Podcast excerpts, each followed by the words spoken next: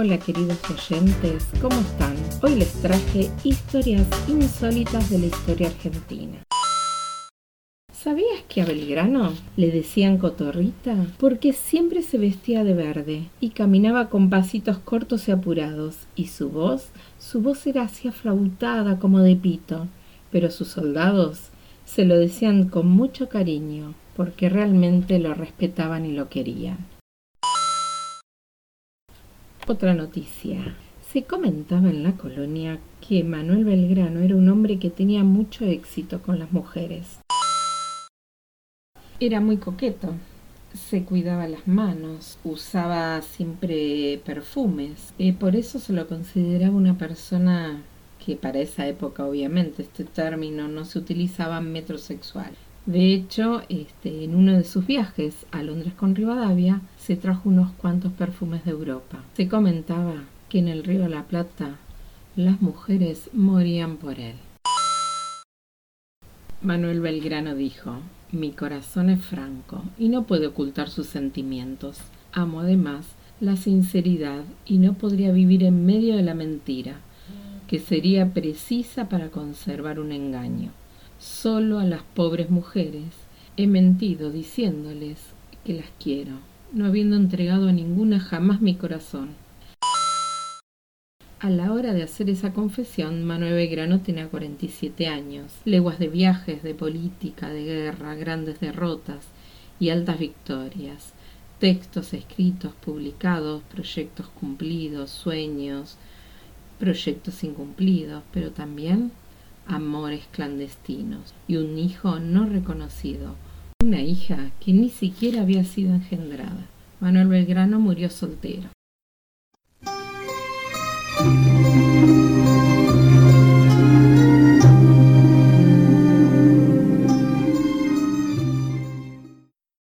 Los dos grandes amores de su vida fueron mujeres casadas.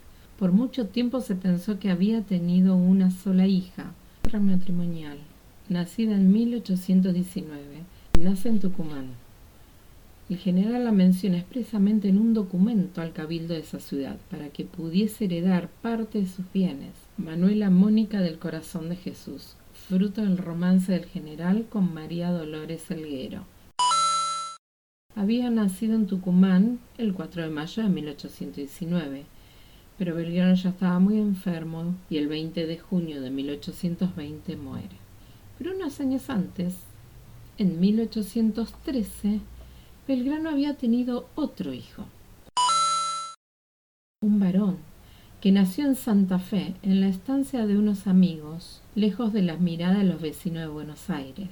Ni Belgrano, ni la madre, reconocieron al niño, pero no porque se desentendieran de él. ¿Dónde comienza esta historia, no? Con la madre de este niño. En el año 1802, Manuel Belgrano volvía de España. Recuerdan que ahí él estudió en la Universidad de Salamanca y como era habitual en la época de la colonia, era habitual concurrir a las tertulias. Conoce a María Josefa Escurra, a una muchacha de 15 años más joven que él. Se enamoraron, pero el romance quedó trunco porque la relación no fue aprobada por la familia Escurra, para quienes Belgrano no era un partido conveniente para su hija. Para cortar el vínculo, a ella la casan con su primo que recién había llegado a España, Juan Esteban Escurra.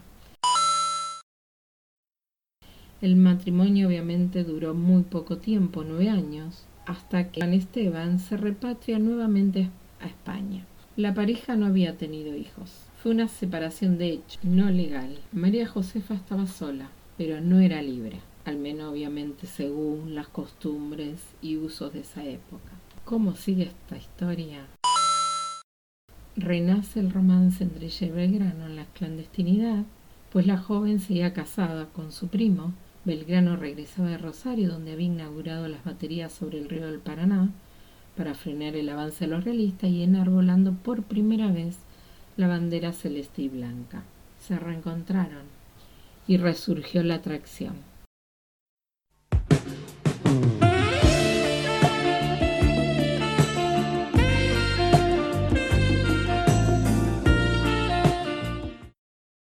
Él tenía algo más de 40 años y ella tan solo 27.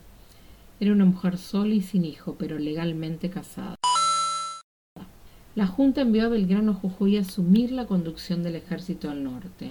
Esto transcurre en 1812 y esta vez María Josefa decidida a seguirlo. Además de las dificultades que presentaban estos viajes, que podía durar semanas y hasta meses, se sumaba la censura social. 45 días demoró ella en llegar a Jujuy para reencontrarse con Belgrano. Juntos emprendieron el éxodo jujeños a Tucumán en agosto de 1812 y en octubre de ese año María Josefa queda embarazada. Avanzada la gestación, ya no era posible para ella seguir a Belgrano con su ejército. Y fue entonces que decidieron algo habitual que en esa época se usaba, que el niño naciera en Santa Fe, donde María Josefa podría eludir la censura social y mantener en secreto el nacimiento. Unos meses después, una hermana de María Josefa, Encarnación Escurra, y su flamante marido Juan Manuel de Rosas adoptaron al niño, que desde entonces se llamó Pedro Pablo Rosas. Es decir, que el matrimonio Rosas crió como propio a su sobrino, pero Manuel Belgrano le había pedido que cuando el niño creciera le contaran la verdad de su origen. A los 21 años, el hijo adoptivo de Rosas y Escurra supo que la mujer a la que la llamaba tía era su madre biológica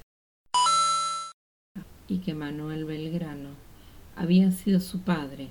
Le dijo un día Rosas a, a Pedro, le voy a decir algo, usted es hijo de un hombre más grande que yo, que se llamaba Manuel Belgrano. Y él replicó, entonces desde ahora me llamaré Pedro Pablo Rosas y Belgrano.